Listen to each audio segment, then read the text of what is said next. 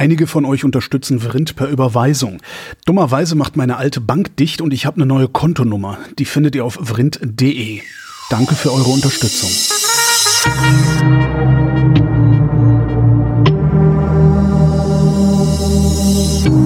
Wer redet, ist nicht tot. Willkommen zu einer neuen Ausgabe der Wissenschaft, worin wir über Neuigkeiten aus der Wissenschaft plaudern. Hallo Florian Freistetter. Hallo Holger Klein. Asch, Aschbacher Update? Nein, das Nein. haben wir schon längst abgeschafft. Okay, ne, hätte ja sein können, dass das irgendwie, weil du hattest ja neulich mal wieder was Neues. Äh. Ja, aber insofern was Neues, als dass ich festgestellt habe, dass die Sache jetzt erledigt ist und äh, sie völlig ohne Konsequenzen für die Frau Aschbacher geblieben ist, außer dass sie nicht mehr den bescheuerten Job als Ministerin machen muss. Na ah, gut. Hm. Dann blicken wir ins Universum. Hast du von dem mysteriösen Raumgleiter gehört? Äh, ich habe davon gehört, aber ich habe gedacht, ja, da hat halt China Raumschiffe, von denen sie andere nichts sagen. Ich ja, mein, genau. Das ist aber ich fand das irgendwie so, die Überschriften, die man so gesehen hat, so mysteriöser Raumgleiter und alle, alle direkt so außerirdische. Aber nee, war nicht. Ja. Ich habe auch Raumschiffe, von denen ich anderen Leuten nichts sag. Ja? Wer hat ja. die nicht? Ne? Wer hat die ja, nicht? Aus Lego, aber immerhin. Jetzt hast du anderen Leuten davon was gesagt. Ja, na, vielleicht habe ich ja, ja, nee, aber ich sag nur Fehlinformation, False. Flag. Was haben wir denn ja. noch so im All? Ah, ja, viel. Ich überlege gerade, was ich anfangen kann mit den All-Nachrichten. Äh, eine Nachricht über die, äh, ja, das Inventar des Sonnensystems. Ah, mh. Auch schlagzeilenträchtig, obwohl es eigentlich ja keine Schlagzeile ist, meiner Meinung nach. Saturn hat mehr Monde als andere Planeten zusammen. Ja, warum wusste man, wusste man das bisher nicht? Also ich hätte gedacht, dass man da längst, also ich fand die Überschrift fand ich auch ganz interessant und dachte aber, naja, frage ich Florian. Die, ja, gucken wir da nicht so lange schon hin, dass wir alle Saturnmonde längst hätten sehen müssen? Ja und nein, und das ist auch der halbwegs einzige interessante Aspekt in der Meldung. Also wir wissen, dass große Gasplaneten, sowas wie Jupiter und Saturn, viele Monde haben und mhm. Planeten wie die Erde, wie die Venus, wie der Mars eigentlich wenig bis keine Monde haben. Also bei den kleinen Planeten scheinen Monde eigentlich die Ausnahme zu sein. Also der Merkur hat keinen, die Venus hat keinen, die Erde hat einen, aber den nur durch einen großen kosmischen Zufall bekommen, durch diese ja, zufällige Kollision während der Planetenentstehung. Mhm. Ja, und die vom Mars, die, ja, die kann man, kann man zählen oder nicht. Das sind halt zwei so Asteroiden, die sie irgendwo eingefangen hat oder vom so. Mars, also, sollen sich mal nicht so aufplustern da auf dem Mars. Also, ja, also kleine Planeten scheinen keine Monde zu haben. Große mhm. Planeten haben Monde. Mhm. Die haben auch äh, andere Arten von Monden. Also du hast ja mit Ruth und mit mir wahrscheinlich auch über die JUICE-Mission gesprochen, ja. äh, zu den Jupiter-Monden und das sind eben ja Monde, die eigentlich als Planeten durchgehen würden, wenn sie nicht zufällig gerade um den Jupiter kreisen würden. Das sind auch Monde, die sind auch anders entstanden als ja die ganzen äh, anderen kleinen Monde, die halt irgendwie so ja eingefangene Felsbrocken sind. Die sind eben auch ja aus dem Kollaps von Gas entstanden, das den Jupiter oder den Saturn, je nachdem, umgeben hat nach dessen Entstehung. Also die sind da quasi auch so äh, von oben nach unten entstanden und nicht aus wie Staubteilchen angewachsen wie die ganzen anderen Dinge. Also das, die haben schon äh, interessante Himmelskörper, aber wir wissen halt auch, ja, dass so ein Ding wie Jupiter oder Saturn sich halt auch ja jede Menge Zeug einfängt oder dann kommt mal so ein großer Mond zu nah an den Planeten ran mhm. äh, durch irgendwelche Gezeitenkräfte und dann bricht er auseinander und dann ja so kriegt dann Planet eben Ringe und hat eben auch Monde. Wir haben halt gewusst, dass die beide viele haben und es war halt immer so, je nachdem wie wir genau mal hingeschaut hat, hat mal da mal wieder einen neuen entdeckt, dort mal wieder einen neuen entdeckt und mal hatte Jupiter mehr Monde Monde, mal hatte Saturn mehr Monde. Jetzt ähm, war der aktuelle Stand vor der letzten äh, Meldung, über die wir jetzt sprechen, war Jupiter 92 Monde, Saturn 83 Monde. Und die neue Meldung war jetzt, man hat 62 zusätzliche neue Monde entdeckt bei mhm. Saturn. Ja, also Saturn hat jetzt 145. Müssen die nicht Monde. irgendwann mal so zusammenstoßen, so Seven Eves so mäßig irgendwas? Ja und nein, also das schade. Also das Problem ist, mit dem, natürlich stoßen Monde auch mal zusammen, wenn da ausreichend viele rumfliegen und die dynamisch auf den richtigen Bahnen sind. Wie gesagt, das Ding ist, wenn du willst, kannst du sagen, der Saturn hat eine Fantastilliarde Monde, weil äh, du irgendwann das Problem kriegst zu definieren, was ist denn jetzt genau ein Mond? Ja, also ist das nicht Mond? definiert? So nee. mindestens so groß wie eine Melone oder das ist, ich, ich, wenn, wenn, ich eine Zeitmaschine hätte, das erste, was ich machen würde, wäre nach Prag ins Jahr 2006 zurückreisen und den ganzen alle irgendwelche Ohrfeigen verteilen. Der IAU, der Konferenz damals, die diese äh, Pluto-Planetendefinition gemacht hat, mhm. weil wie gesagt, Geschichte haben wir schon oft genug diskutiert, diskutieren wir nicht nochmal. Damals äh, war aus diversen Gründen es notwendig zu definieren, was ein Planet ist, weil man Asteroiden kannte, die größer waren als der damalige Planet Pluto. Man wollte ja. einfach mal mal festlegen, wie nennen wir die Dinger, ist ja auch sinnvoll, das festzulegen. Aber dadurch, äh, dass dann eben Pluto nicht mehr den Status, einen offiziellen Status eines Planeten hatte, hat es halt ja logischerweise mediale, gigantische Wellen geschaffen, schlägt Wellen bis heute. Und ähm, das dieses intensive Gespräch über die Definition des Planeten äh, lässt die Menschen glauben, in der Wissenschaft hätte jetzt jeder Begriff eine exakte Definition. Ja. Ja, das, ist das, das so. würde ich, also ja, das ist ja. Im Prinzip schon, aber. Äh, Im, Im, Prinzip schon, darum würde ich halt auch davon ausgehen. Eh, Wissenschaft ist natürlich eine, Wissenschaft allgemein, eine Disziplin, wo Dinge klar definiert sein müssen, aber es ist halt nicht immer so einfach. Ich habe gerade jetzt vorhin einen anderen Podcast aufgenommen, mhm. äh, da haben wir gesprochen über Wälder und äh, die Frage, was ist ein Wald? Aber das, da, warte mal, ich überlege gerade. ich überlege gerade, ich habe mal vor Jahren, habe ich mal am Umweltforschungszentrum zwei Forscher interviewt, die äh, Wald modellieren. Ähm, und ich meine, die hätten auf diese Frage eine Antwort gehabt. Äh, das kann gut sein. Also es wird sicherlich Leute, ich habe auch Antworten gefunden. Ich habe irgendwie in dem besagten Podcast kurz gegoogelt und kam auf die Homepage der Bezirkshauptmannschaft Grieskirchen in Oberösterreich. Na, das, drauf, das war der erste Begriff, irgendwie 1000 Quadratmeter groß und maximal minimal 10 Meter breit oder sowas. Dann ist es ein Wald. Aber wenn da jetzt ein Baum rumsteht, ist das ein Wald. Äh, wenn du, äh, es ist äh, vermutlich, wir haben alle ein Bild vom Wald im Kopf und die Forschung kann sich für ihre Anwendungszwecke sagen, ja, okay, wir erforschen jetzt diesen Wald und für unseren Zweck ist ein Wald jetzt das oder für die Raumplanung ist ein Wald jetzt das oder für die Forstwirtschaft ist ein Wald jetzt das. Aber es ist nicht so, dass man sagen kann, per Definition, per Deklaration der globalen Wissenschaft, ein Wald ist das. Fertig. Sowas ja. gibt's nicht. Und äh, da ging es um die Frage, da waren wirklich politische Streitereien, ging um den IPCC-Bericht und dass sich da äh, darüber gestritten wurde, ob man jetzt irgendwie Wälder als CO2-Senken anführen soll im Klimabericht oder nicht. Und die einen haben gesagt, ja, das machen wir, mhm. weil dann können wir da unsere Emissionen dadurch gleich ein bisschen reduzieren. Die anderen haben gesagt, nein, das machen wir nicht, weil äh, dann können alle, die, die viele Wälder haben, so tun, als müssten sie ihre Emissionen nicht reduzieren. Also da sind da wirklich politische Streitereien draus entstanden. Also und genauso ist es halt halt ganz oft in der Wissenschaft. Sehr viel ist exakt definiert, logischerweise, ja. aber oft nur in einem für das jeweilige Problem relevante äh, Kontext und äh, ganz viel ist halt dann auch irgendwie nicht definiert. Also hm. um jetzt in der Astronomie zu bleiben. Das heißt, die, der Waldmodellierer geht hin und sagt so, ich, äh, weil, weil meine Auflösung sowieso nicht größer als drei Meter ist, ist alles über drei Meter Baumbestand ein Wald. Vielleicht, Letztlich, ja. anlassbezogen, also, ja. Hm. hm. Und in der Astronomie ist es halt für viele Fälle komplett egal. Also wenn ich jetzt den Pluto erforschen will und wissen will, was auf dem Pluto so abgeht und wie der ausschaut und was da passiert, dann ist es scheißegal, ob das ein Planet ist oder ein Mond oder was auch immer, wie, wie man das Teil nennt. Es ist der Pluto und ich will wissen, wie das Ding funktioniert. Und ja. die Erkenntnisse sind relevant.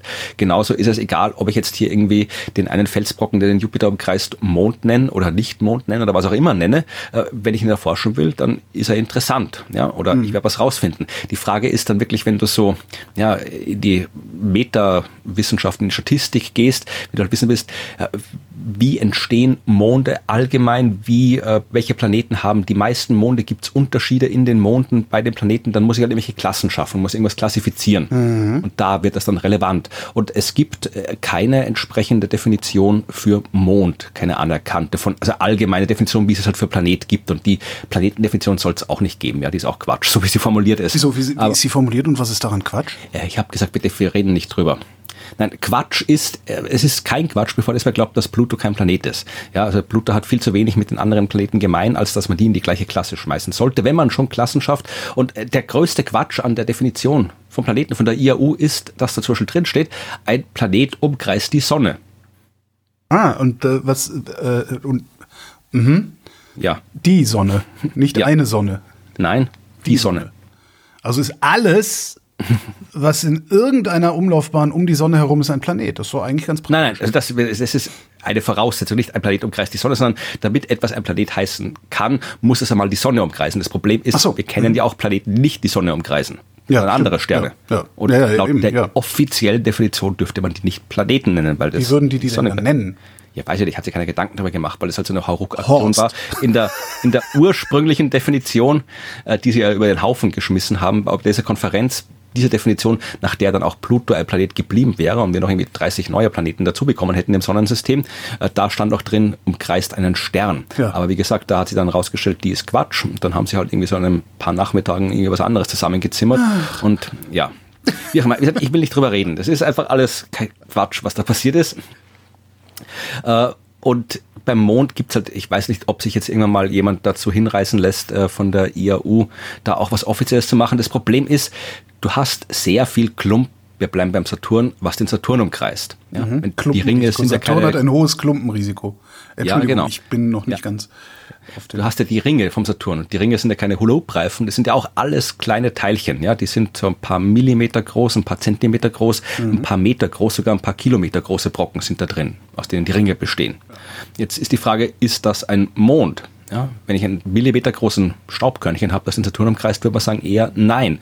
Wenn ich ein ein bis zwei Kilometer großes Drum habe, das den Saturn umkreist, könnte man sagen ja. Hm. Vor allem, weil von diesen 62 neuen tatsächlich ein paar dabei sind, die ungefähr zwei Kilometer groß sind.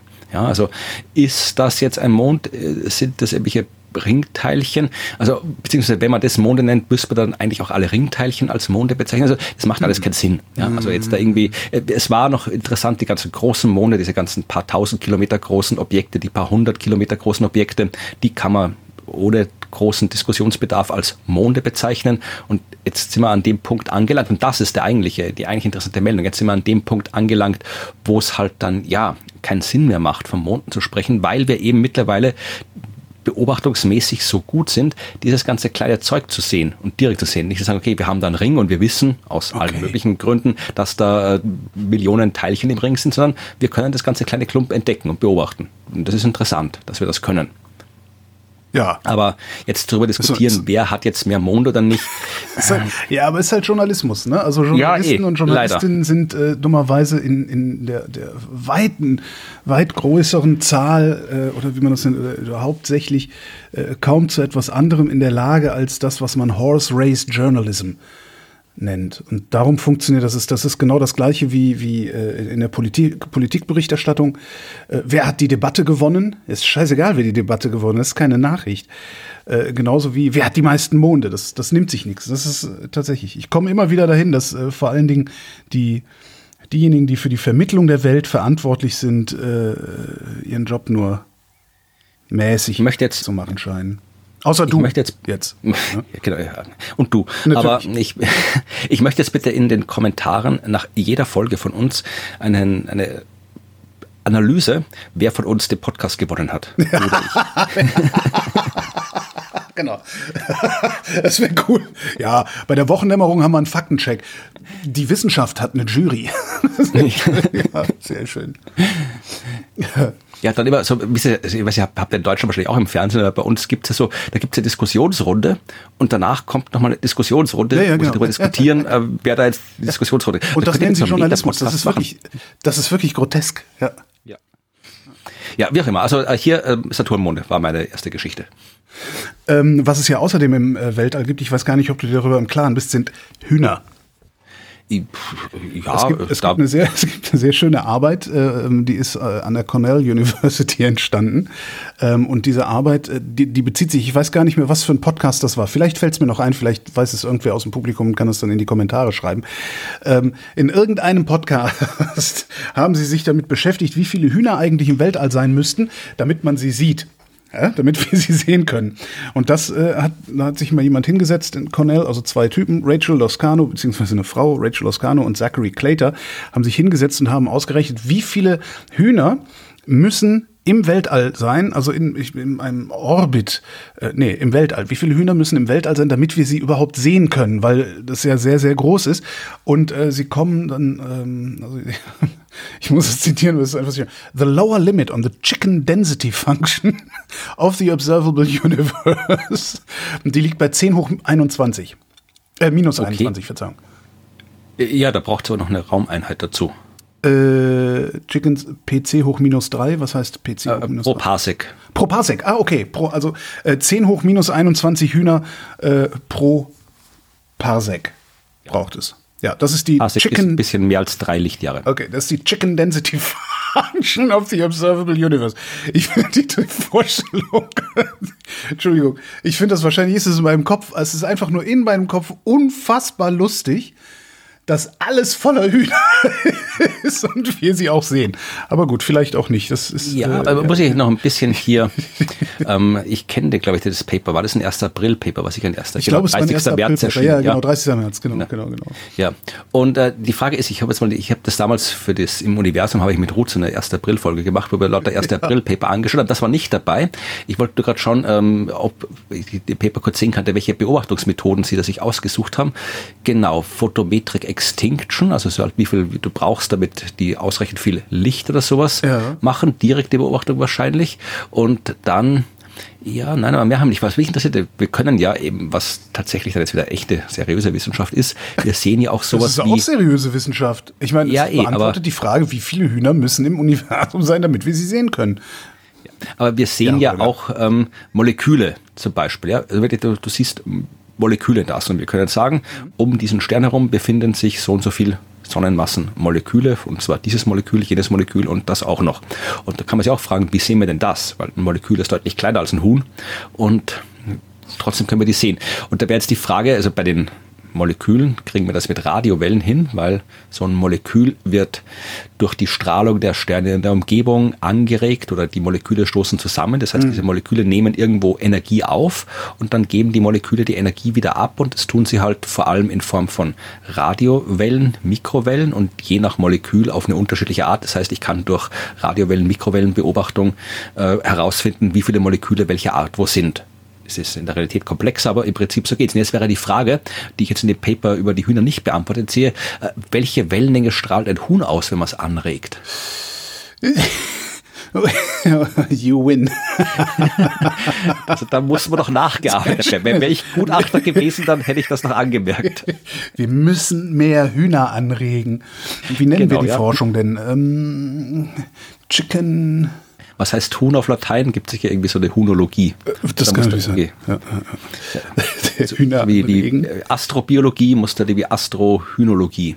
Wie heißt, was ist denn Poultry, Pul, Pul, Pul, also irgendwas mit Gallus, Gallus ist das Huhn. Gallus, das genau. Ja, aber irgendwie wie das, wie die, wie das Geflügel allgemein auf Latein heißt, kann ich nicht sagen. Ah, weiß ich auch nicht. Ja. Äh, ich aber vielleicht. Hm? Ich schreibe jedenfalls mal Hühner an, interstellare Hühneranregung. Was ja, was auch noch eine Möglichkeit wäre, also wenn, vielleicht wäre das ein Hinweis auf dass man die Sache mit den Hühnern im All doch noch genauer anschauen sollte, denn vor kurzem hat man herausgefunden, dass in der Stratosphäre unbekannte Geräusche zu hören sind. Das sind die Hühner, ja. Also hätte ich genug Hühner, ja. Ja, ist die Frage. Mhm. Nein, aber wirklich äh, Infraschalltöne aus unbekannter Quelle in der Stratosphäre entdeckt. Ähm, äh, ja, ist das, ist das so ungewöhnlich? Ja, es ist eine interessante Meldung. Es ist natürlich okay. auch wieder deutlich, hat deutlich mehr. Ich habe jetzt darauf verzichtet, die unseriösen Medien durchzuschauen, was die aus der Schlagzeile gemacht haben. Ist natürlich auch wieder eine Schlagzeile. Unbekannte Quelle von irgendwas, so Geräusche und in der oberen Atmosphäre. Ja, das ist, ich dachte, das, ist, das kommt von der Landung des mysteriösen Raumgleiters. Ja, genau. Oder keine Ahnung, ein Raumschiff, das irgendwie, wo der Auspuff kaputt ist oder sonst irgendwie was. Also irgendwas denkt man sich da. Im Wesentlichen geht es um Folgendes, ja. Du hast ähm, die, unsere Atmosphäre und die hat unterschiedliche Schichten. Also das, was wir so im Alltag als Atmosphäre wahrnehmen, ist die Troposphäre.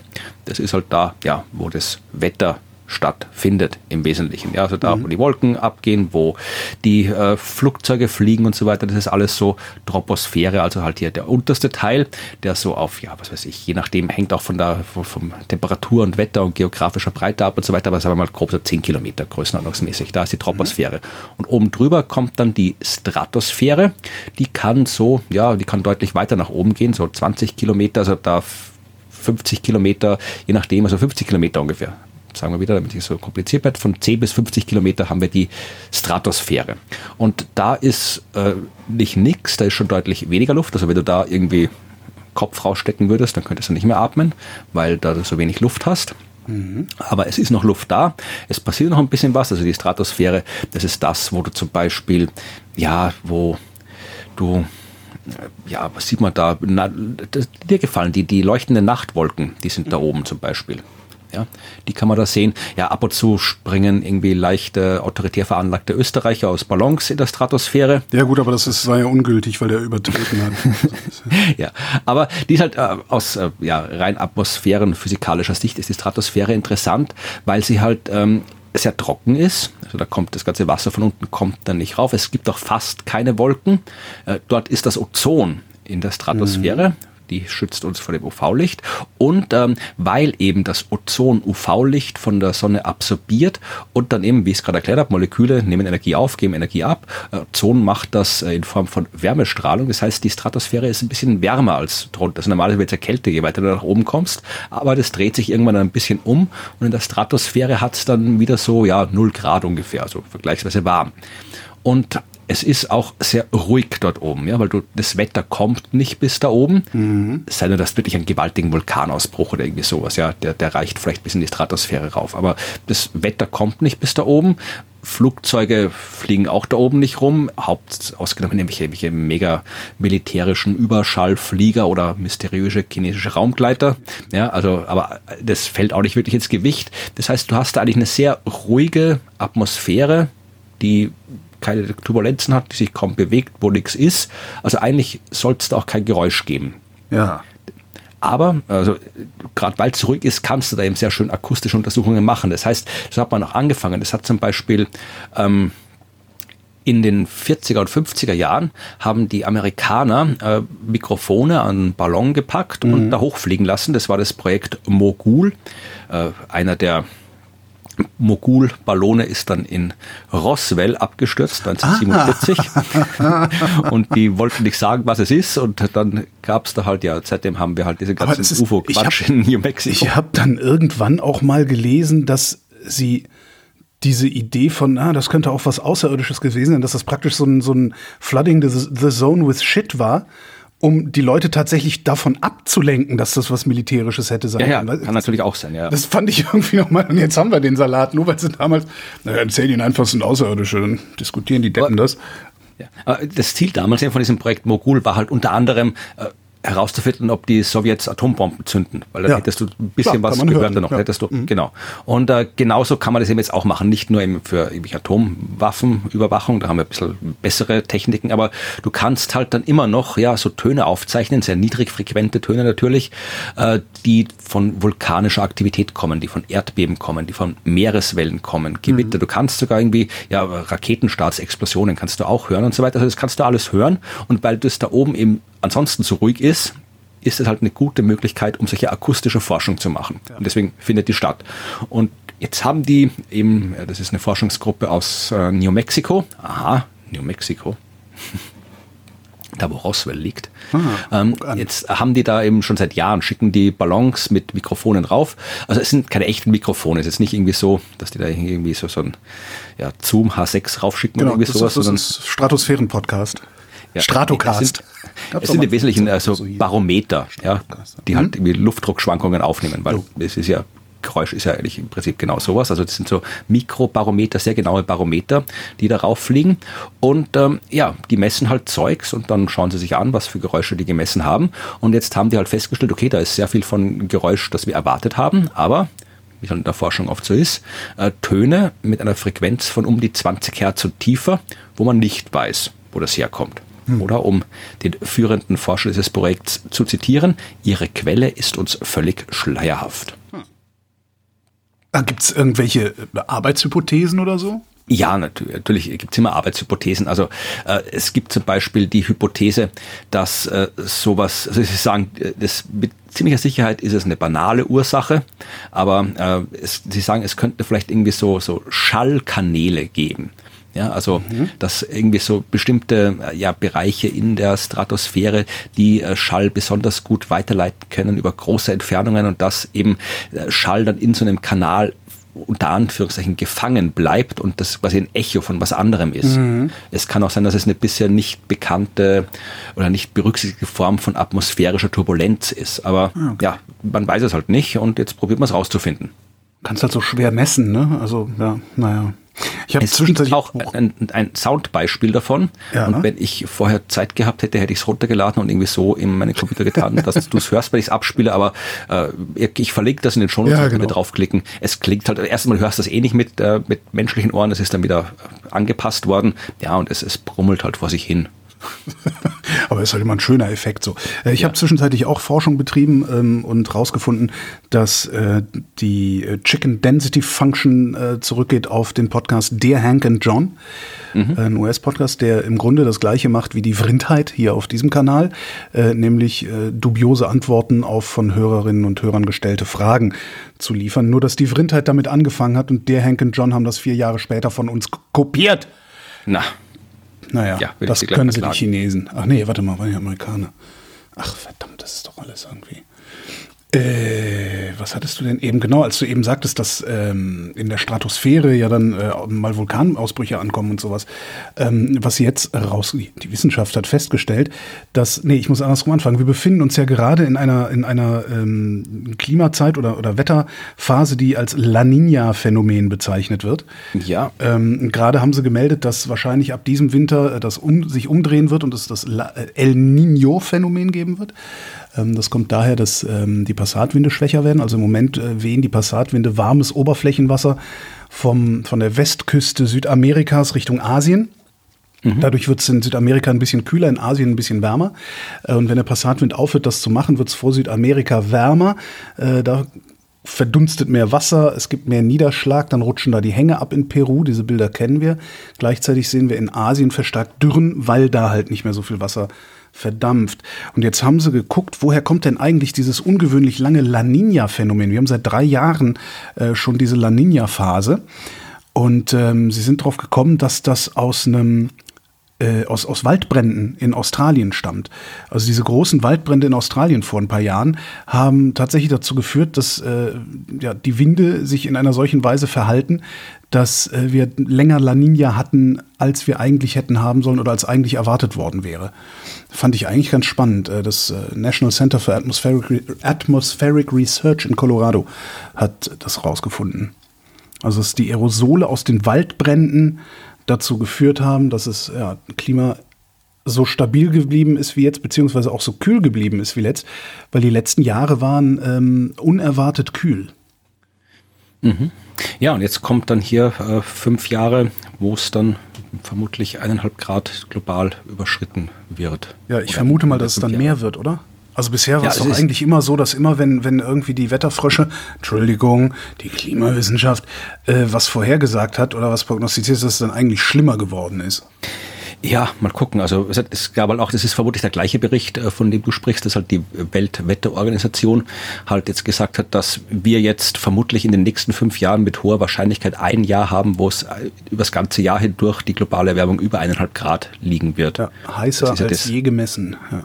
Ja, genau, wissen wir. Das sind hier die, also das sind globale Temperaturen. Die globalen Temperaturen sind keine Temperaturen, die man an einem bestimmten Ort messen ja. kann.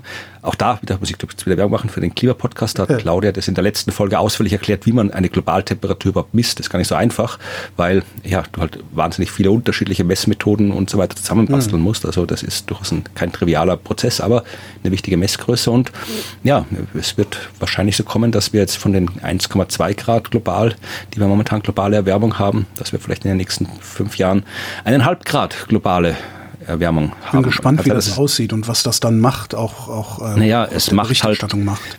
Ja, gut, die Berichterstattung ist wieder eine andere Sache. Die postet Bilder von Strandbad und Eis und sagt hier Rekordsommer. Ja, aber vielleicht dann auch nicht mehr, weil dann haben wir, weißt du, dann ist so, ich, ein bisschen Hoffnung habe ich, dadurch, dass wir jetzt sehr lange über 1,5 Grad Ziel und so geredet haben. Und den meisten, die sich damit beschäftigen, glaube ich, auch klar sein dürfte, dass wir, dass die Menschheit nicht in der Lage ist, das zu verhindern, dass wir das äh, dauerhaft auch erreichen. Ähm, oder nicht willens ist, das zu verhindern, je nachdem, wie man es sieht. Äh, ich könnte mir aber trotzdem vorstellen, dass wenn dann die 1,5 Grad mal getroffen werden und wir dann global Auswirkungen sehen, dass das vielleicht ein bisschen was mit dem Bewusstsein äh, der Menschheit ja, anstellt. Ich, ich, hab, ja. ich, also ich gebe die Hoffnung ja jedenfalls nicht auf. Ja. Eh, das wird immer, ich, ich auch nicht, ja. Also die Berichterstattung hat sich ja geändert. Die ist ja ganz anders als noch vor ein paar Jahren, was Klima angeht. Ja, aber, aber in den Köpfen ist es ja immer noch nicht angekommen. Ja. Schau, wo, schau, wer Wahlen gewinnt. Weltweit ja, auch. Ja, vor allem, ja, weil es halt eben auch die anderen Medien auch noch gibt. Also es gibt in Österreich ein Medium, das nennt sich, ich, ich mache jetzt hier also so Airquotes mit meinen Fingern jedes Mal, wenn ich Medium sage. Ähm, das heißt Express, das ist glaube ich irgendwie von einem Ex-Kronenzeitungschef, war das der, der, der, die sie rausgeschmissen haben bei der Kronenzeitung, nachdem sie in dem Ibiza-Video draufgekommen sind, dass er kein Problem damit hatte, irgendwie die Krone zu verscherbeln an äh, irgendwelche russischen Oligarchen. Ich weiß nicht genau. Ist auf jeden ja, Fall ein, ein, einer dieser österreichischen Rechtsausleger. Ne? Ja. ja, und die machen so ein Online-Medium und da hat auch letztens äh, einer unserer Wetterfrösche, wie du sagst, der Markus Watzak. Also der ist, der, der ist auch Voll Meteorologe, der ist studierter Meteorologe, aber macht eben auch, äh, das ist der, der, der bekannteste ja, äh, Meteorologe im Fernsehen und schreibt auch gute Bücher und setzt sich halt auch sehr für Klimakommunikation und alles ein. Und der hat halt dann eh die Nachricht gepostet, die auch ganz viele andere damals gepostet haben, dass nämlich, ich glaube, was war es, 425 ppm der Wert überschritten wurde, also Kohlenstoff, CO2-Anteil in der Atmosphäre das erste Mal. Ich glaube, es war irgendwie 425 oder sowas und hat das gepostet und die Messstation ist halt am Mauna Kea. Ja. Und, äh, oder was, 423, ich weiß nicht, irgendeine Zahl, die halt auf jeden Fall neuer Rekordwert, so hoch wie sie noch nie war seit Messungen. Ja, messen tun wir schon lange. Und die haben dann gesagt, ja, ist das eine Schlagzeile gemacht hier, Markus Watzak, so heißt er, hat irgendwie hier gepostet, äh, behauptet Rekord CO2-Messungen, aber hat übersehen, dass der Mauna Kea äh, ein Vulkan ist oder Mauna Loa. oh ja. Hm. Wo sie sagen, ja, ja, hier seit, seit knapp oh, seit 70 Jahren messen wir in der Wissenschaft den CO2-Gehalt, aber wir haben nicht gecheckt, dass neben unserer Messbox ein fetter Vulkan steht. Das ist uns nicht aufgefallen. danke, danke. Ein bisschen peinlich. Ja, aber es gab, ich, wie gesagt, eine, ausreichend große Menge und alles mehr als null ist in dem Fall eine ausreichend große Menge, hat das durchaus äh, geteilt und entsprechend kommentiert und hat gesagt, ja, drum Wissenschaftler und wieder hier äh, Klimasekte und wollen uns dieses einreden. Also, äh, wie gesagt, so, so, so gut kann die Berichterstattung gar nicht sein, hm. dass du nicht doch noch ja, stimmt. Idioten findest, die halt dann den anderen Idioten folgen. Aber ich bin mal gespannt, was diese, also was sie, was sie halt aus diesem, diesem, diesem Waldbrand La Nina äh, Zusammenhang jetzt ableiten, ist, dass sie dringend Waldbrände in ihre Klimamodelle mit einberechnen müssen. Ähm, und ich bin mal gespannt, ob das dann vielleicht auch für die Zukunft, weil wir sehen ja immer heftigere Waldbrände auch, äh, ob das dann für die Zukunft nicht vielleicht sogar eine ja, mehr oder minder unberechenbare Störvariable sein könnte. Das kann ja, man hört, was du da sagst. Was? Aber alles, nix, nix. Doch, Ignoriere mich. nee, äh, ich weiß ja, dass, dass im, im, im Klimabericht, also Waldbrände kommen vor, aber eben ja. vor allem eben als äh, Folge. Ja, genau, und nicht als Treiber von irgendwas. Ja. ja. Also es ist schon noch erwähnt natürlich, dass diese Rückwirkungseffekte werden schon noch erwähnt, aber ja, es ist halt die Frage, es ist halt sehr, sehr kompliziert, das vorherzusagen, ja, weil ja, halt alles sehr viele chaotische Variablen involviert sind. Also und chaotischer als ein Waldbrand kann es ja kaum sein, selbst, selbst wenn alles andere schon so chaotisch ist, aber wo jetzt irgendein Typ den Wald anzündet, äh, ja, das kannst, kannst halt nicht vorausberechnen, ne? Ja, also wie du groß wirst das Feuer wird und so.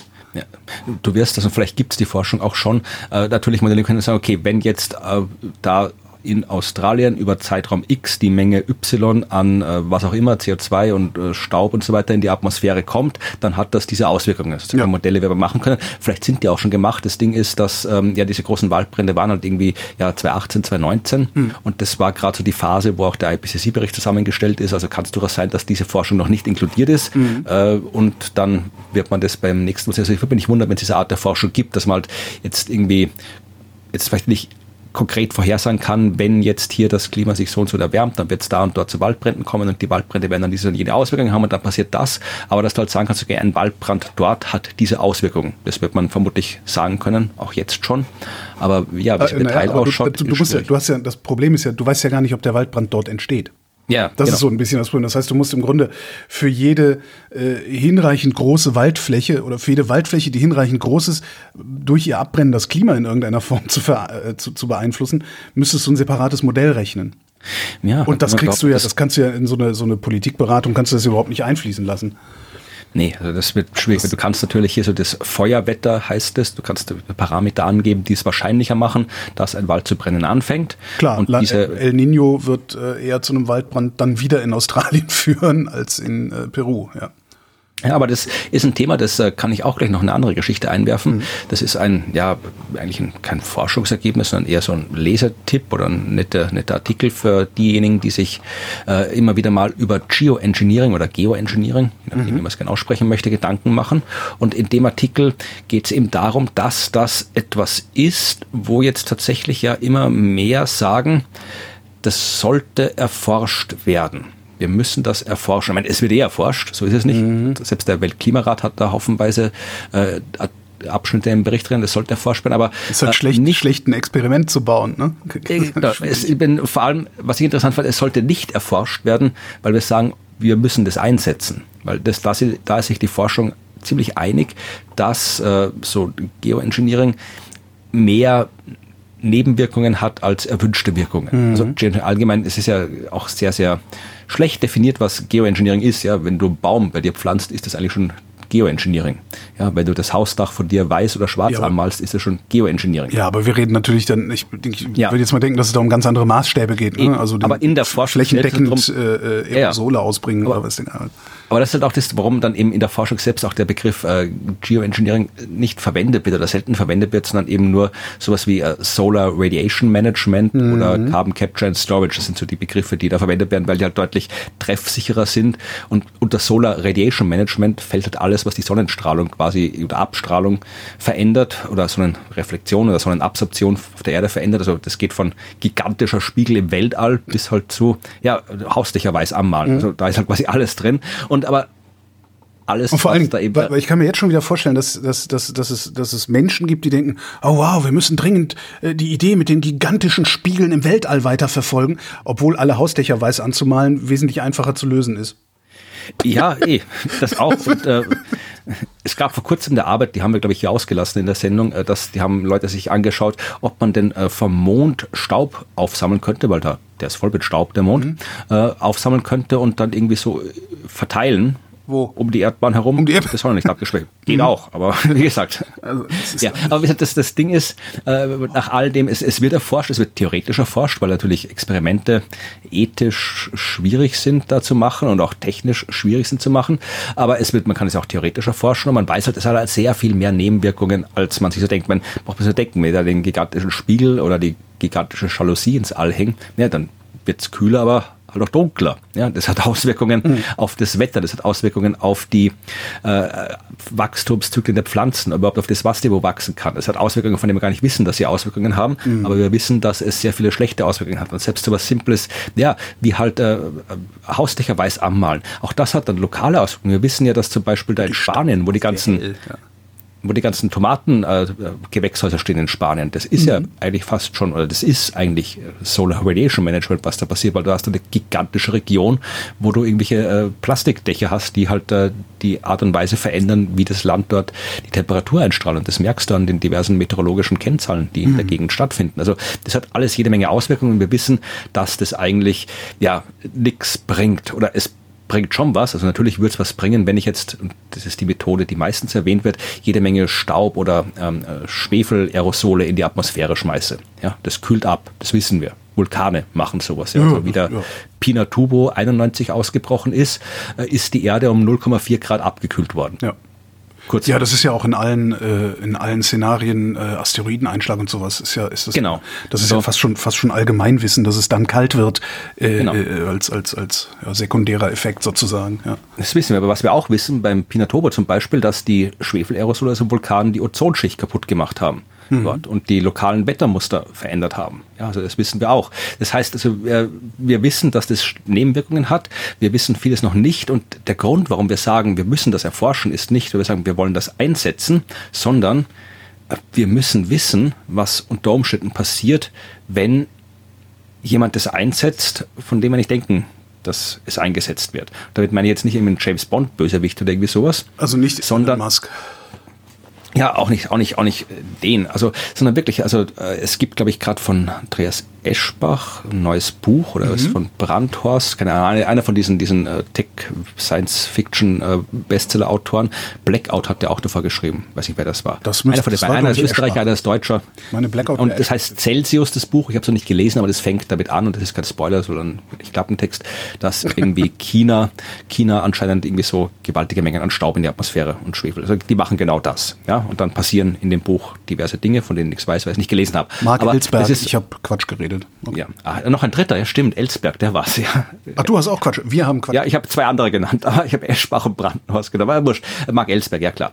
Also äh, soll angeblich ganz gut sein, das Buch. Mhm. Ähm, und was, das ist genau das Szenario, um das es geht. Dass eben, wenn jetzt die Dinge, wie du gesagt hast, und wie die Wissenschaft sagt vorhin, wenn wir jetzt wirklich die eineinhalb Grad kriegen und das wirklich alles merkbar schlimmer wird, medial vielleicht auch mehr thematisiert wird, sodass eben die Politik, wie sie es aktuell tut, nicht mehr rausreden kann oder nicht mehr durchkommt mit äh, rausreden und nicht mehr durchkommt mit hier irgendwie technologieoffen sein und mhm. langsam angehen und mal hier äh, nicht auf die Klimaterroristen hören, sondern irgendwie, also wenn die quasi mit dem äh, der Verteidigung des Status quo nicht mehr weiterkommt, dann kann die durchaus umschwenken, die Politik, vor allem wenn wir es mit einer populistischen Politik zu haben, zu haben und sagen, okay, naja, wenn wir jetzt keine Methoden mehr haben, um schnell was zu machen, machen wir halt das. Dann ja. starten wir unsere Flugzeuge und schmeißen da Zeug in die Atmosphäre. Ja. Und dann sollte man wissen, was passiert.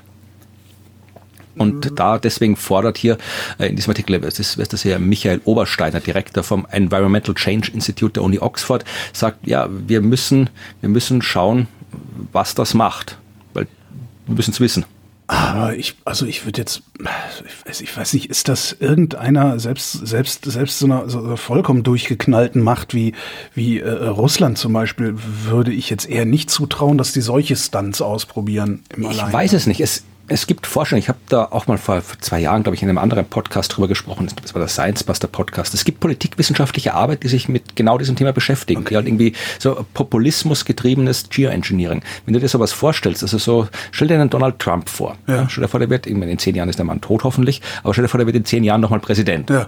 Und da ist es schon wirklich schlimm und wenn dann äh, der sagt hier, wir müssen wie hier äh, Make America irgendwas again, cool again dann vielleicht, mhm. weiß ich nicht, äh, was der sagt, okay, wir, wir sind jetzt die, die anderen haben alle nichts gemacht, ja, und ich lasse jetzt hier die amerikanische Flugzeugträgerflotte starten und wir pumpen die Atmosphäre voll mit dem und wir machen das jetzt und wir scheißen auf den Rest der Welt. Ja. Also das ist dann durchaus etwas, was man so Populisten zutrauen könnte oder Bolsonaro ja, so und so weiter. So dumm, so dumm sind ja noch nicht mal Populisten, das, äh, das nicht zu Weiß begreifen, dass man auf den Rest der Welt nicht scheißen kann, weil man selber ja, Teil die, der Welt ist. Naja, also bei solchen Putin, Aktionen. Ne? Also. Schau dir Putin und die Ukraine an. Ja es ist das Gleiche nur in Krieg. Ja, wahrscheinlich, ja. Und äh, das Problem ist dann ja auch, äh, dass äh, es gibt auch ein anderes Buch, das ich sehr empfehlen kann, das ich gelesen habe, irgendwie das Ministerium für die Zukunft, habe ich sicher schon empfohlen hier. Das kommt das, mir bekannt vor, ja. Ja, von Kim Stanley Robinson, eines der besten Bücher, was es zu dem Thema gibt. Also auch eines der Bücher, das einen tatsächlich äh, die Klimakrise so dramatisch vor Augen führt, wie es nur geht, aber es trotzdem schafft, einen mit einem positiven Gefühl zurückzulassen. Okay. Ist ein extrem empfehlenswertes Buch. Also es wirklich ist, ich bin nicht der Einzige, es empfiehlt, das wird von allen empfohlen. Und das fängt an mit einer mega Hitzewelle über Indien, wo auch die Leute sagen, das ist was, das kann jetzt passieren, das kann in fünf Jahren passieren, das ist absolut nicht unwahrscheinlich, wo halt dann irgendwie so eine Million Menschen oder mehr sterben. Und dann kommt auch Indien und sagt, okay, Leute, ihr habt, ihr habt uns reingeritten in die Scheiße, ja. ihr macht nichts, bei uns ja. sterben die Menschen zu Millionen, wir fliegen jetzt mit Flugzeugen äh, Zeug in die Atmosphäre, damit es zumindest ein bisschen kühler wird. Ja, weil wir, wir verlassen uns nicht mehr auf den Rest der Welt. Ja. Wir lassen uns sterben, wir machen das jetzt. Also auch das muss gar nicht irgendwie so eine von getriebenes sein, sondern einfach eine Verzweiflung, ähm, Verzweiflungsaktion kann es genauso sein. Ja. Und aus all diesen Gründen müssen wir wissen, was passiert, wenn sowas passiert. Vor allem, weil wir auch, das wissen wir auch, dass wir dann von dieser Art von Geoengineering abhängig werden. Weil wenn wir ansonsten nichts machen, ja, sondern einfach nur Zeug in die Luft schmeißen, damit es kühler wird, hm. aber gleichzeitig äh, an der Ursache nichts verändern, dann wird es so richtig arg, wenn wir dann aufhören, das Zeug in die Luft zu schmeißen. Hm. Ja, also wenn wir das äh, dann mit diesem Geoengineering wieder aufhören, dann haut uns die Klimakrise doppelt und dreifach einen ins Gesicht. Und sehr viel schneller als vorher. Das heißt, ja, wir sind, also, und das finde ich auch irgendwie interessant, wenn sich jetzt wirklich dann die Wissenschaft schon, die Wissenschaft sagt, wir sollten das nicht machen. Ja. ja. Aber wenn ihr dann trotzdem sagt, wir müssen trotzdem wissen, was passiert, weil vielleicht aus Verzweiflung oder Populismus wird's gemacht. Das macht, wenn das jetzt nicht nur die Science-Fiction-Autoren hm. machen, sondern die Wissenschaft sagt, das ist schon, schon ein bisschen bedenklich. In der Tat, ja. Wie, wie, wie komme ich denn da jetzt auf ein schönes ich hätte noch ein positives Klimathema, dann wenn du das ah, ja, Thema okay, dann wäre noch ein positives. Ansonsten hätte ich auch noch was Schönes, dann aber bitte. Das wäre ja. mein letztes Klimathema noch. okay.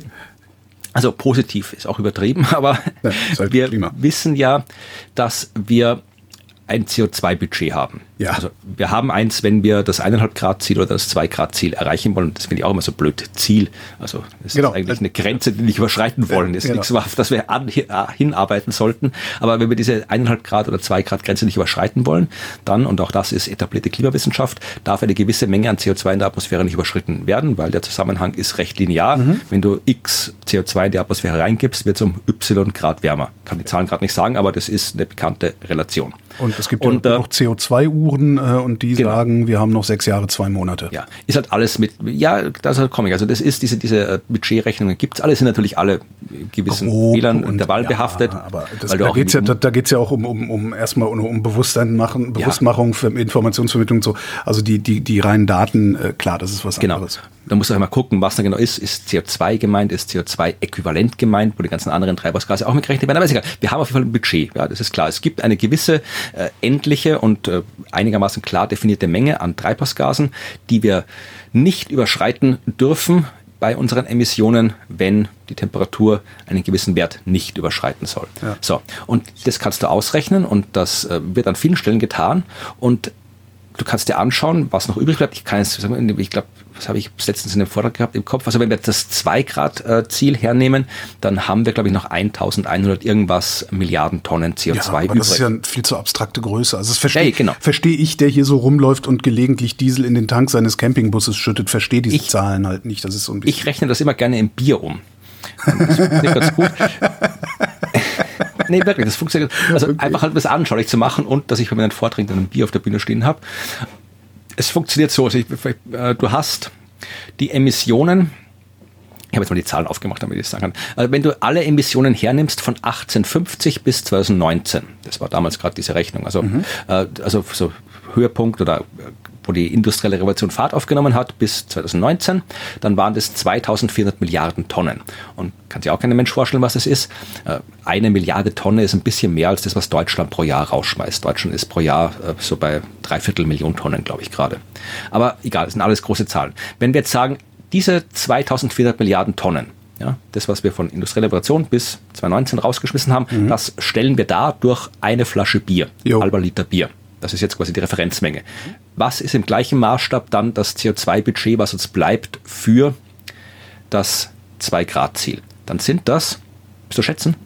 Äh, ich, Auch ich könnte einfach nur reinraten, äh, äh, eine halbe Flasche Bier. Eine halbe Flasche Bier, ja, ja. gar nicht mal so schlecht. Das sind 240 Milliliter.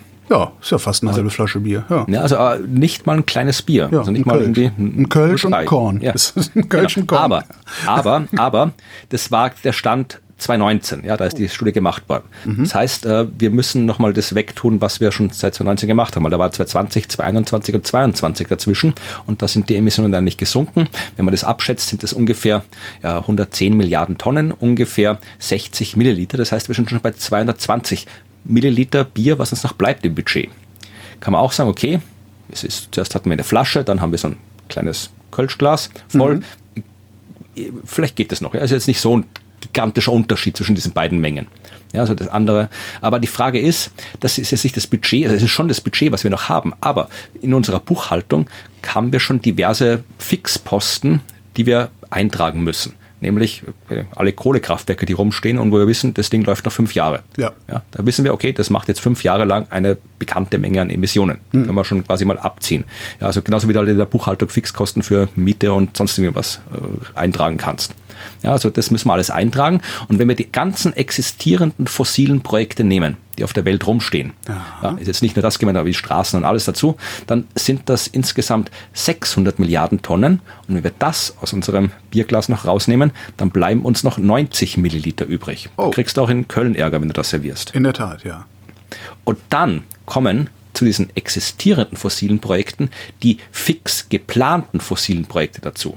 Und wir, fossile Projekte meint wirklich äh, jetzt nicht der Deutsche fährt im Schnitt 15.000 Kilometer Auto pro Jahr oder sowas. Ja, das ist, ist, halt, dann die, die, fossile Infrastruktur, alles, also auch, weil es sagt, wir, wir bauen hier noch 100 Kilometer Autobahn hin oder sowas, ja, dann ist das auch ein Fixposten, allein vom Bau her. Ja, ja klar, aber ist der, der, der, und so weiter. Verbrauch, der dann auf ja. diesen 100 Kilometern ja. äh, Ja, die kannst du auch wahrscheinlich anteilig mit einrechnen. Okay. Wie gesagt, es ist eher alles nur geschätzt, aber mhm. also es gibt halt sehr viele fossile Projekte auf dieser Welt. Ja? Und wenn ich jetzt die geplanten dazu nehme, die, wo jetzt schon klar ist, dass sie geplant werden, dann sind das nochmal 250 Milliarden Tonnen, die wegkommen und dann bleiben uns von unserem CO2-Budget, was mal ein Viertel Liter war, bleiben uns noch 40 Milliliter. Ja, das ist ein Whisky. Ja. ja, ein doppelter Schnaps. Ja. ja, also und das eineinhalb Grad Ziel habe ich gar nicht erwähnt, weil das ist schon lange weg. Also mit den geplanten und den existierenden fossilen Projekten. So, und äh, wie gesagt, das war der Stand aus dem äh, IPCC-Bericht an Zahlen, also aus dem Synthesebericht, der Anfang des Jahres erschienen ist. Und ähm, jetzt gibt's neue Forschung, die sagt, dass es nicht ganz so schlimm ist, wie ich es gerade erzählt habe. Weil ähm, sich nochmal genau angeschaut wurde, wie es wirklich mit den geplanten fossilen Projekten ist. Also da geht es vor allem um die Kohlekraftwerke, ja, weil die sind der größte Brocken da drin. Die global, also die Kohlekraftwerke, die überall auf der Welt rumstehen, weil mhm. das ist ja weder nachhaltig noch äh, klimafreundliche Technologie. Und da gab es eben eine Prognose, da gibt es den Global Energy Monitor, der sagt, dass äh, wir 13.000 Kohlekraftwerksblöcke in 107 Ländern haben. Österreich übrigens nicht. Wir haben kein Kohlekraftwerk. Wir haben unser letztes zugesperrt vor drei Jahren. Hm. Ja, ich bin mal gespannt, Aber was ihr macht, wenn, wenn das mit der Wasserkraft nicht mehr so richtig funktioniert. Da gibt es ja auch erste Anzeichen. Ne? Ja, das müssen wir gucken. Also, dass da, wir sind Klimamusterland, sagt unser Kanzler. Also, ja, gut, das, das sagt unserer wahrscheinlich auch. Also. also. wir brauchen auch keine Windräder aufstellen. Wie gesagt, in den westlichen Bundesländern stehen auch keine, weil die sind hässlich, schlecht für den Tourismus, will mhm. keiner haben. Also, und unsere klaren Bergbäche, die machen das schon. Ja, wie auch immer. Ich will gar nicht schimpfen jetzt, aber äh, eigentlich will ich schon schimpfen. Aber das ist nicht das Thema, um das es geht. Also es geht um die, es gibt ja der, der Global Coal Plant Tracker. Also mhm. ich kann, kann man auch in den Show Notes verlinken. Das ist quasi hier, äh, ja, eine Seite, die gucken sich an, wo stehen überall Kohlekraftwerke rum, wo werden welche geplant und so weiter und so fort. Und da steht drin, hier ähm, kann man sich auch anschauen, wie viel die rausschmeißen. Man kann schauen, wo die rumstehen und so. Das ist ein nettes, nette Seite, wenn man auf sowas steht. Mhm. Und äh, jetzt haben sich Forscherinnen und Forscher das nochmal genauer angeschaut. Ja?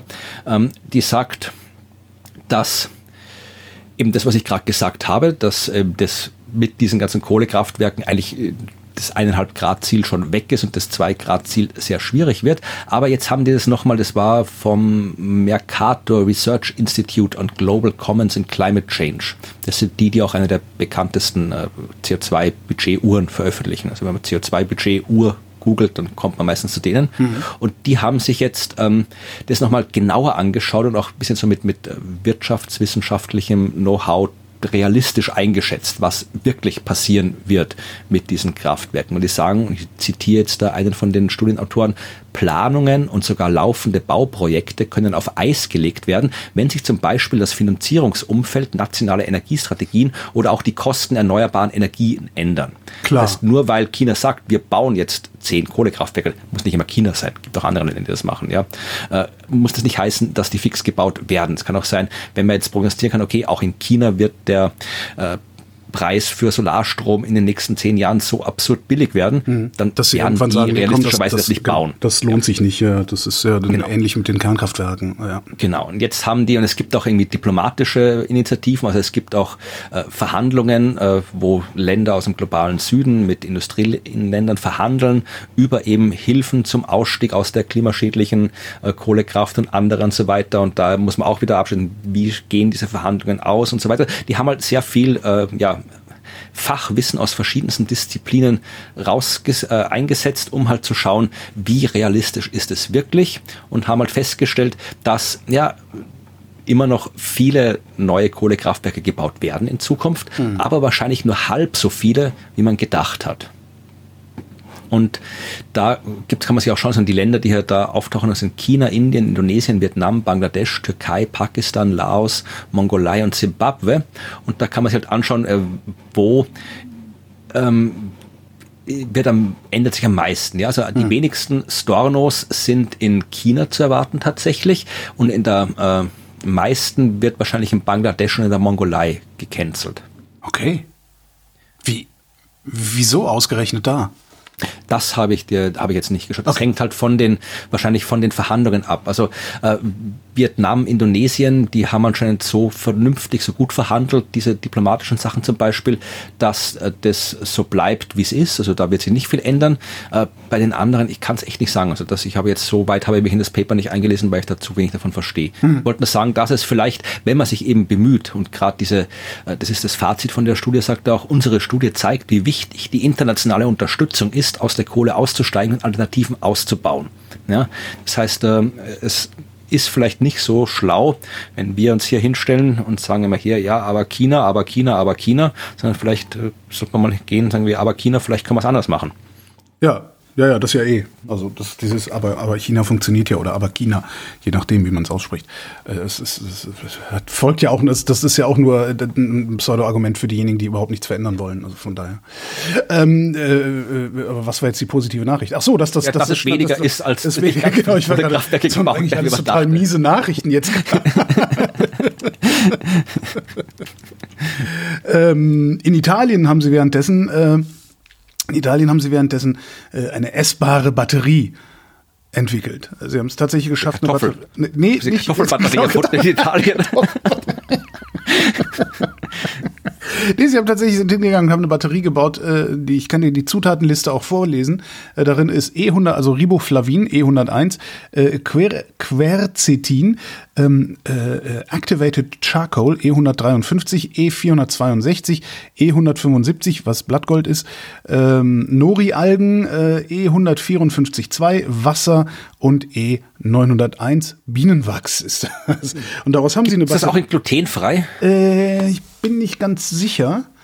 Ah, der, der, der Forscher aus Mailand sagt, ähm, alle für unsere Batterie verwendeten Materialien sind gewöhnliche Lebensmittel, Lebensmittel oder Nahrungsmittelzusätze, die wir Menschen problemlos in größeren Mengen pro Tag essen können.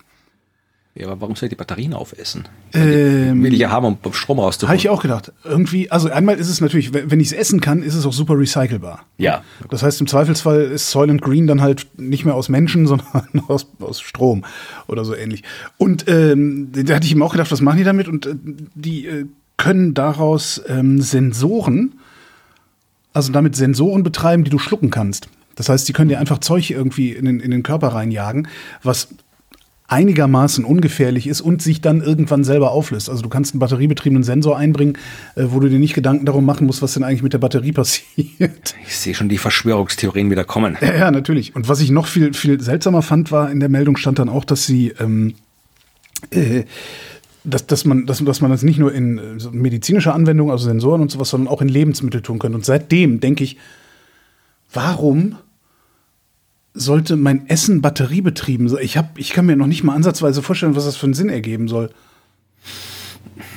Ja, fällt mir gerade auch nichts ein, nee. irgendwie, warum soll ich denn jetzt Batterien essen? Ja. Ja, aber gibt's und sie sind, äh, sie sind groß genug. Also sie haben es geschafft, eine Zelle von einem Quadratzentimeter Größe zu bauen, die bei 0,65 Volt 48 Mikroampere über 12 Minuten abgegeben hat. Ach, schau. So, und zwei davon äh, schaffen es schon, um eine LED zum Leuchten zu bringen. Kann ich mir eine LED im Bauch tun. Genau, aber ich, also ich weiß halt noch nicht so, warum. Also das ist ja medizinische Diagnostik und Therapien unerforschte Methoden zur Lebensmittelüberwachung. Na gut, aber was sind denn unerforschte Methoden zur Lebensmittelüberwachung? Ich habe, ich glaube, ich möchte auch, ich, ich glaube zu den Dingen, von denen ich nicht möchte, von denen ich gar nicht wissen möchte, wie sie eigentlich ist, ist globale Lebensmittelproduktion. Das glaube ich auch noch so ein Thema, worüber viel zu wenig gesprochen wird. Ja. Naja. Reden wir lieber was anderes. Jo, was denn? äh, über antike Grabkammern in Neapel. Oh, da habe ich die Überschrift gelesen. Jetzt bin ich gespannt. Ja.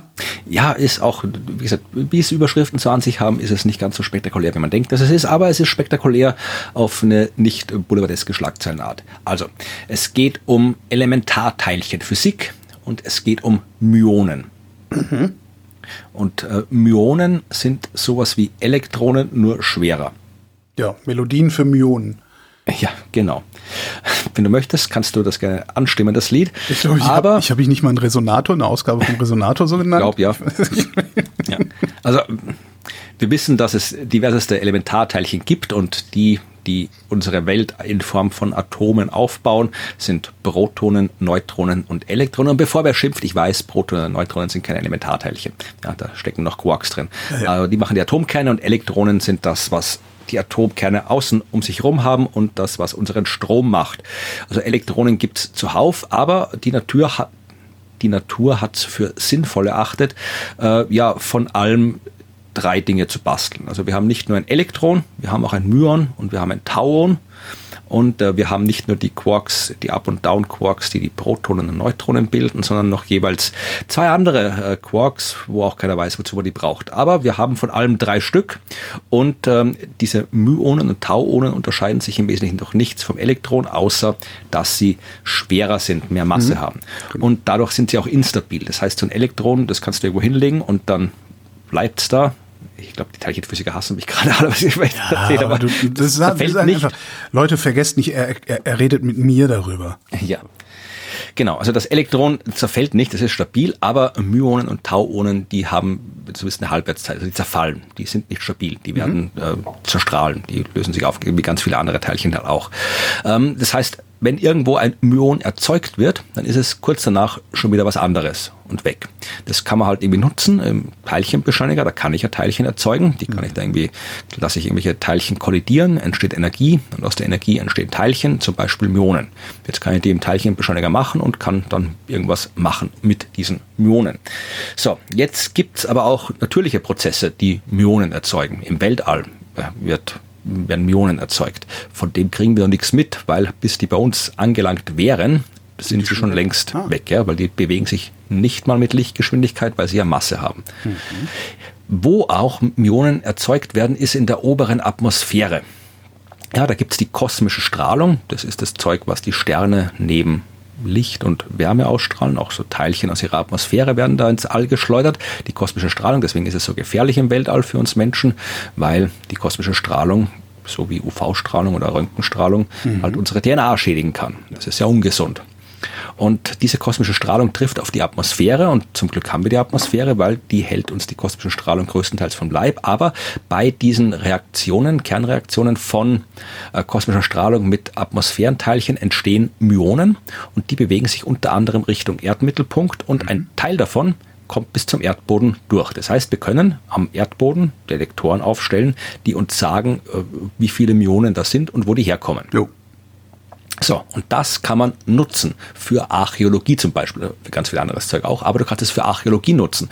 Du kannst zum Beispiel, äh, hat man in den, in den Pyramiden gemacht, ja, du kannst in so eine Kammer von der Pyramide so ein Myonendetektor-Ding sie hinstecken, hinstellen und dann kannst du schauen, wie viel Myonen messe ich denn? Mhm. Und es macht einen Unterschied, äh, ob da jetzt quasi auf dem Weg von meinem Detektor durchs Mauerwerk der Pyramide, ob da nur Mauerwerk ist oder, oder ob, ob da irgendwo ist und Hohlraum ist. Äh, das macht einen Unterschied. Je nachdem äh, kommen mehr oder weniger äh, Myonen an bei mir. Ja. Und diese Myonenradiographie, die war, ist es relativ neu. Die ist äh, ein bisschen umstritten gewesen. Immer mittlerweile hat man das gut genug im Blick, um tatsächlich sinnvolle Archäologie damit zu treiben. Das hat man jetzt äh, vor kurzem in Neapel gemacht. Im Neapel, unter Neapel, ist eine griechische Nekropole. Mhm. Also eine Totenstadt, also ja, Totenstadt Friedhof. klingt auch immer so mysteriös, ja, also großer unterirdischer Friedhof. Elaborated genau. Friedhof. Ja. So, den kennt man, diesen, diese griechische Nekropole. Das Ding ist, das lässt sich schwer erforschen, weil halt, ja, Neapel oben drüber steht. Kann ich nicht einfach irgendwie anfangen zu buddeln dort weil dann ja klar ja ärgert wie sich Köln, Neapel. Wie in Köln auch. Ja. Eigentlich würden wir es gerne abreißen und gucken, was da drunter liegt, kann man aber nicht und darum äh, werden dann, dann immer wieder Bauarbeiten gestoppt, wenn Römerzeug ausgerahmt wird. Ja. Genau. Und um jetzt ein bisschen was rauszufinden über diese Nekropole, haben die jetzt halt ja so Emulsionsdetektoren verwendet. Weißt du, was ein Emulsionsdetektor ist? Das wird dir gefallen als. Das, das klingt, als würden sie Flüssigkeiten ähm, äh, einspritzen als Detektoren ja. sozusagen. Ja, ich lese dir mal den Satz vor. Ja. Es handelt sich dabei im Prinzip um Platten mit lichtempfindlichem Material, den älteren ah, Semestern unter uns noch aus der Analogfotografie bekannt. Natürlich.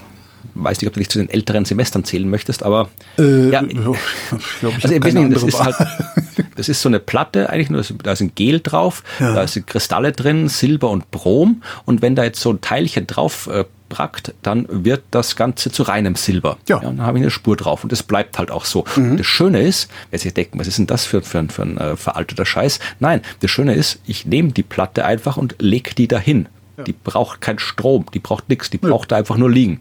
Und dann komme ich nach ein paar Wochen wieder und sammle die ein. Fertig. Und dunkel ist da unten das auch. Ist halt wie Analogfotografie, ne? braucht keinen Strom. Genau. dann gibst du deinen Film ab und irgendein paar Wochen wieder kommst du zurück und sammelst den, die fertigen Bilder ein. Ja.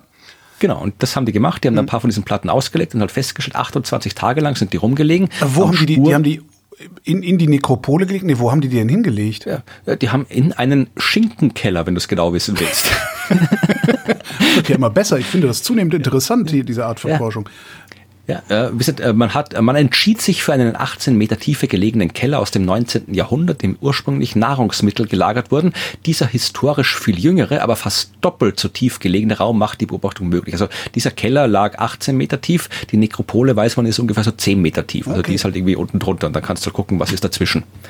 Hat man gemacht, 28 Tage lang Daten gesammelt, Spuren von etwa 10 Millionen Myonen, das ist das tatsächlich auch in der Wissenschaft drinnen. Millionen Myonen. mit dabei und äh, ah, verschiedene Messpunkte natürlich, damit du irgendwie so ein Stereobild bekommst und so weiter. Ja, und dann äh, kannst du halt jetzt ein bisschen äh, mehr rausfinden, wo da die Hohlräume sind und wo nicht.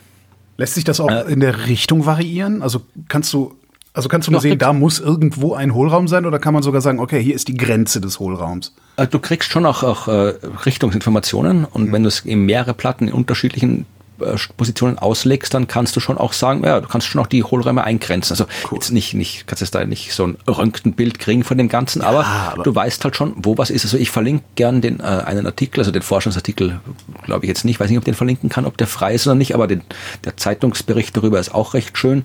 Da kannst du auch schöne Bilder sehen. Du siehst Bilder von der, der Platte im Schinkenkeller, du siehst äh, Bilder von der Nekropole, du siehst Bilder äh, von den, von den äh, Aufzeichnungen, also von den Rekonstruktionen und so weiter. Ist ein netter Artikel hm. und ja, ist eine interessante Technik. Also das mal schauen, was da die Archäologie, die Myonenarchäologie in Zukunft noch macht. Man hat das auch schon übrigens nicht nur in der Archäologie verwendet, sondern auch bei der Untersuchung von Vulkanen. Ja, ich brauche gerne wissen, wie da die Hohlräume verteilt sind, aber dann weiß man, wie viel Zeug da reinfließt. Aber wie kommt man da also, runter? Äh, das steht da nicht. Ah, doch, doch, äh, steht da, äh, sie wurden neben dem Vulkan platziert, okay. nicht unter. Also ist das eine interessante Forschung, Myonenarchäologie. Währenddessen haben britische WissenschaftlerInnen herausgefunden, warum Motten um das Licht herumschwirren. Okay. Und jetzt denkst du, wie? Das wusste man doch längst. Die äh, sind doch, äh, ne, die orientieren sich am Mond, die denken, das wäre der Mond und fliegen dann dahin und so. Nee, ähm, genau das scheint es nicht zu sein. Ich sage scheint, weil es immer noch mehrere Theorien gibt. Ähm, was sie gemacht haben, ist, ähm, sie haben äh, Flugmanöver von Nachtfaltern, Schmetterlingen und Glühwürmchen in Costa Rica im Wald gefilmt mhm. und haben dabei Bewegungsmuster identifiziert, drei Stück.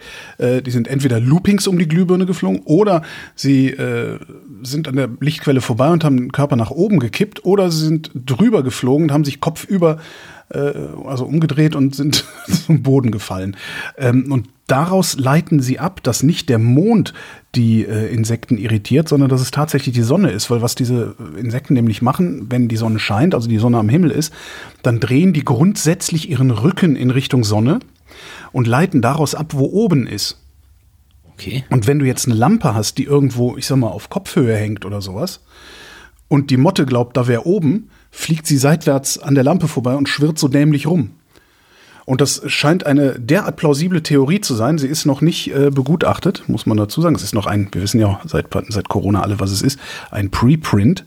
Ähm, es ist noch nicht begutachtet, aber äh, sie scheint so plausibel zu sein, dass sogar Wissenschaftler, die bisher äh, die Mondtheorie bevorzugt haben, sagen, nee, das ist, das muss, das ist tatsächlich, das scheint dieses Sonnending zu sein. Das bisher beste Argument für die Erklärung des Verhaltens äh, von Insekten sagt Insektenflugforscher Tyson Hedrick. Da wird's wohl wissen. Ich habe auch was über Insekten zum Abschluss. Äh, zum Abschluss? So. Hm. Ja, das ist meine letzte Meldung. Uiuiui, okay. Hast du noch mehr? Was? Hast du noch mehr? Ich weiß gar nicht, ich muss mal gucken. Ich habe auch nur noch eine. Ja, Scheiße, ich dachte, ich hacke ein bisschen auf die rum, aber hat auch nicht geklappt. Hm, Meine Meldung hat mit Mordwanzen zu tun. Mordwanzen. Ja. Okay. Ähm, ja, ich bin. Ja. Geht um Australien. Da gibt es sehr viele giftige Tiere hm. und es gibt Raubwanzen, die Mordwanzen genannt werden, aber für Menschen nicht gefährlich sind. Ja, also die Ach ist jetzt keine Angst haben. Es geht jetzt ausnahmsweise mal nicht um für uns tödliche Tiere. Bärtierchen, also, Mordwanzen, alles voll. Ja, also äh, es ist eine, ich weiß jetzt nicht, die, den wissenschaftlichen Namen von dieser Mordwanze kenne ich gerade nicht, aber das, die gehört zu den Raubwanzen. Was die macht, ist folgendes. Sie schnappt sich ähm, ein Beutetier. Ja. Also, keine Ahnung, so ein kleiner Vogel, Maulwurf, nein, irgendwas, irgendwas Kleines, ja, irgendwie so ein weiß ich, was die da fressen, Ameisen oder irgendwie sowas, keine Ahnung. Und dann wird äh, das festgehalten, wird mit dem Rüssel durchbohrt, werden Verdauungsenzyme ins Innere gepumpt, die lähmen das Opfer und bringen es um. Und dann kann ich es aussaugen und die Hülle bleibt zurück. Okay, das, ähm, äh, das, das heißt, das Opfer wird in sich selbst verdaut. Genau. Das ist so ein bisschen Bratwurst im eigenen Darm, ne? Genau. Ja. Also das ist jetzt nicht die neue, neue Information. Das habe ich schon gewusst, dass Ach so, okay. das ja, nö, war, mir war das neu und ich finde es nicht schön. Ja, aber das ist der Natur wurscht. Mhm. Die macht das trotzdem. So ist sie, die Natur. Ja, die Bratwurst fand es auch nicht schön, dass sie äh, zur Bratwurst wurde. Und wir machen es trotzdem. Ähm, es geht jetzt um die wenig, ach hier ist ja doch der Name, die wenig erforschte australische Raubwanzenart Guarare, Guarare duvius. Was immer ist. Dubius, super. Guarare duvius. Ja. Und äh, okay, die ist wirklich weniger forscht. Ich habe gerade geschaut im, im Atlas of Living Australia. Man hat genau 36 Vorkommen gezählt. Alle da oben in diesem Eck von Australien. Was ist das für ein Eck? Queensland? Keine Ahnung, wie das heißt. Irgendwie da oben. Im, im, im Nord. Also beim, ähm, im tropischen Nord Australien. Westen. An der Küste irgendwo. Egal. Also da laufen diese Viecher rum. Oh Gott, schon die grauenhaft aus. Da fahre ich nicht hin. die sind ja riesengroß. Nee, also gut, da egal.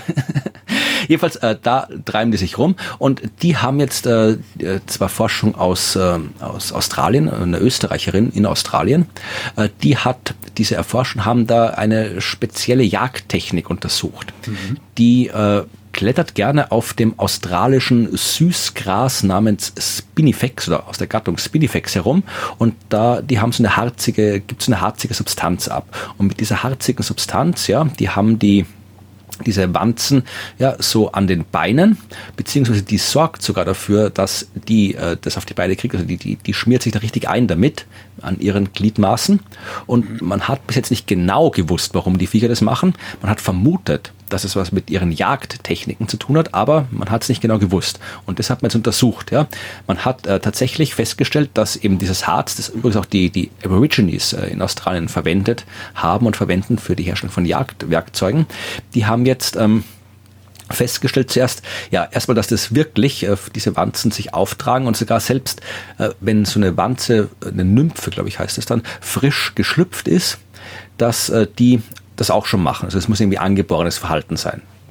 Die laufen rum und schmieren sich mit diesem Harz ein. Kann man auf Bildern auch sehen, dass die wirklich so, so, so Harztropfen, Harzdepots da an ihren Armen, Beinen, was auch immer haben.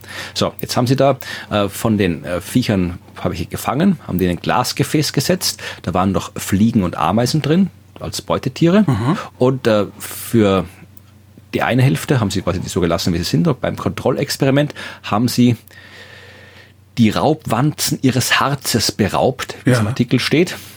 Sie haben es einfach abgewischt und stimmt auch irgendwie, was der, was machst du heute? Ja, ich habe Wanzen die Pfoten gewaschen. Wanzen abgewischt. Wanzenwäscher. Ja. Und dann hat man die halt jagen lassen nach Fliegen ja. und Ameisen und geguckt, was passiert und festgestellt, ja, die, die das Harz noch hatten, haben 26 Prozent mehr Opfer gefangen als die anderen. Aber was macht denn das Harz dann? Naja, das ist so wie, wie beim Handballspielen und so weiter. Du kannst einfach besser packen, wenn du da ein bisschen so ah, was hast. Das heißt, die Wanze, die Wanze verwendet ein Werkzeug. Ganz genau, das tut wow. die Wanze. Und das sagen sie auch, dass das eine im Prinzip wow. der Definition von Werkzeuggebrauch entspricht. Ja. Sie manipulieren ein Objekt aus der Umwelt, ja. indem sie es, ich zitiere jetzt im Artikel, indem sie aus seinem üblichen Kontext herausnehmen, auf ihren Körper auftragen und sich so einen Selektionsvorteil durch höheren Jagderfolg verschaffen. Krass. Ja, womit jetzt auch, und das ist das Ende dieser Text, auch bei Insekten die Verwendung von Werkzeugen nachgewiesen ist. Krass. Ich fahre da trotzdem das, nicht hin, die schaut gruselig aus. Ich, ja, ekelhaft. Aber ich, ich finde das immer wieder faszinierend, weil das, das ab und zu passieren mal solche Nachrichten, die, wie ich finde, uns, uns äh, langsam aber sicher auch mal dazu auffordern sollten, über unsere, über unsere, unsere, unsere Vorstellung von Intelligenz nachzudenken. Ja. Also das, das kann man so auch mal machen, aber ja. Ja, ja, aber auch dieses Ganze, was man hatten wir doch letztens irgendwie die Oktopoden, da war doch auch wieder ja. irgendwas Neues. Das, ich finde das total faszinierend. Also und äh, das ist äh, also die die Idee, dass wir die einzigen sind, äh, die, die sich die Erde untertan machen dürfen, sozusagen, äh, die das ist eigentlich nicht mehr haltbar angesichts solcher Geschichten. Ne? Ja, also wenn ihr jetzt die Wahl habt zwischen uns und der Raubwanze, dann bin ich ja, schon für uns. Also, die, reden. die soll sich eigentlich nicht suchen, die Raubwanze. Ja, ja. Mistwanze da. Äh, ich habe noch ein Insekt mitgebracht, ähm, beziehungsweise nicht ein Insekt, sondern Insekten, und zwar Mücken. Mücken sind diese Viecher, die einen immer stechen. Ja. Und jetzt haben sie in den USA, äh, hat die Wissenschaft, und zwar an der Virginia Polytechnic, an dem Virginia Polytechnic Institute, die haben rausgefunden, dass Mücken, nicht nur, also Mücken werden angezogen von unserem Schweiß, von Zersetzungsprodukten auf unserer Haut, äh, von, vom CO2, das wir ausatmen. Äh, nee, wir atmen Kohlenmonoxid aus, ne? Nee. Ich glaube, wir atmen noch CO2 aus. Oder? Äh, jedenfalls von all dem, was wir ausatmen. Ähm, es ist äh, genetische Veranlagung, äh, macht, ob wir, ähm, tatsächlich ist es die Genetik, die macht, ob wir äh, stärker Mücken anziehen oder weniger. Das Alter, Carbonsäuren in unserem Hauttalg, also alles, was unseren persönlichen Geruch ausmacht und die Ausdünstung von Aldehyden. Ähm, erhöht die Anziehung auf Mücken auch. Und wenn du Malaria hast, dünstest du stärker Aldehyde aus. Auch interessant, ne? Dann kommen die Mücken dann dazu. Jedenfalls haben sie geguckt, was ist denn eigentlich mit unserer Körperpflege? Was passiert denn eigentlich, wenn wir uns mit Seife waschen? Welche Auswirkungen hat denn das auf Mücken? Und stellt sich raus, sie haben vier Seifen getestet äh, und drei davon ziehen Mücken stärker an, als die Mücken, als du die Mücken angezogen hättest, wenn du dich mit dieser Seife nicht gewaschen hättest. Ja, verstehe ich vollkommen. Ich und das denken, sind hey, sogar geil, endlich mal nicht so versifftes Lokal wie früher. das stimmt. Und das, und das sind sogar Seifen, ähm, wo äh, Zitronella drin ist. Also das, was du eigentlich zum, zur Mückenabwehr benutzt. Wenn das in der Seife ist und du damit, dich damit wäschst, erzeugt es auf deiner Haut irgendetwas, was besonders attraktiv für Mücken ist. Ähm, und gleichzeitig haben sie aber auch gesehen, was nicht besonders attraktiv für Mücken ist, also der Unterschied zwischen den Seifen sozusagen.